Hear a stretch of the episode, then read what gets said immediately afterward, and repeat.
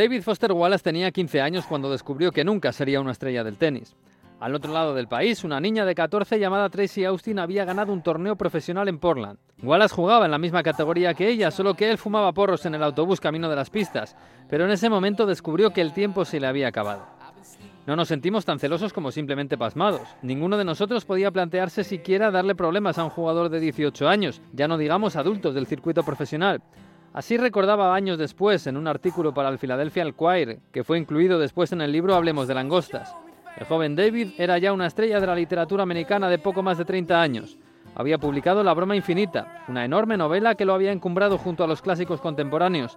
Parecía que la vida era buena con David Foster Wallace. En efecto, no había logrado ser el mejor en el tenis, pero aquello de escribir se le daba muy bien. Seguía amando aquel deporte y seguía dejando sus huellas de tenis en sus obras más importantes y también las huellas de su propia vida. En La broma infinita nos lleva a una academia de talentos de tenis como las que él pudo conocer. Allí vemos la presión a la que se enfrentan niños que quieren ser estrellas y que a veces no aguantan la presión de ser simplemente una promesa.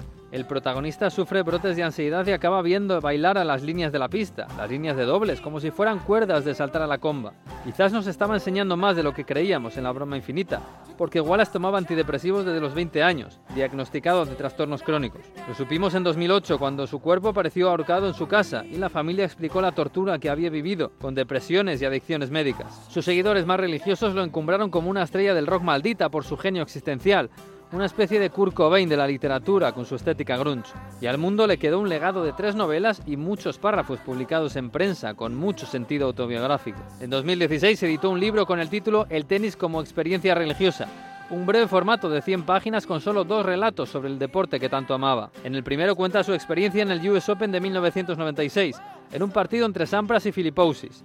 Wallace convierte el duelo en una especie de guerra del Peloponeso, entre la inteligencia de Atenas y la fuerza de Esparta. Describe olores y formas, desde las vigas del estadio hasta los expertos que salían a la puerta para fumar marihuana. El segundo es una oda a Roger Federer.